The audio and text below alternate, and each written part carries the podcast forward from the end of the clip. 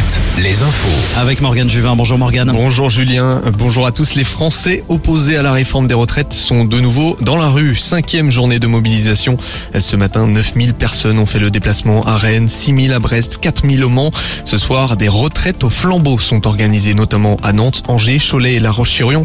Tous ont ont en tête la mobilisation du 7 mars prochain. Jean-Luc Mélenchon appelle à tout bloquer. Journée noire prévue dans différents secteurs, transport, industrie, énergie, enseignement ou encore fonction publique.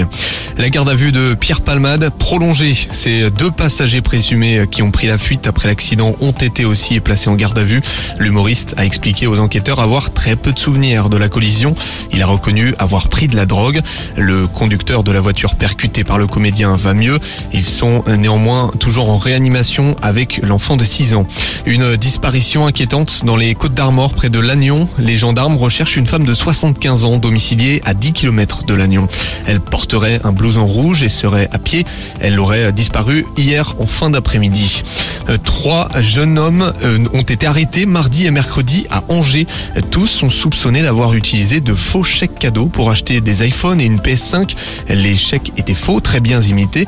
Euh, À Nantes, deux personnes avaient tenté d'acheter un iPhone par le même procédé lundi. Ils avaient été également arrêtés.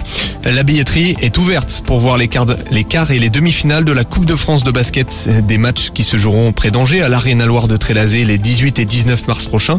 Nous retrouverons Le Mans et potentiellement Cholet. Les Choletais devront battre Saint-Chamond dans deux semaines. De la Coupe aussi en basket féminin.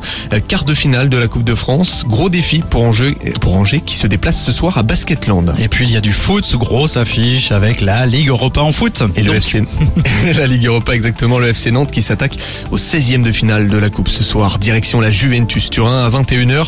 Avant cela, Rennes se déplace en Pologne pour euh, défier les Ukrainiens du Shakhtar Donetsk et c'est à 18h45. Merci Morgane. À tout à l'heure. Nouveau point sur l'actu. Ça sera à 18h sur Alouette.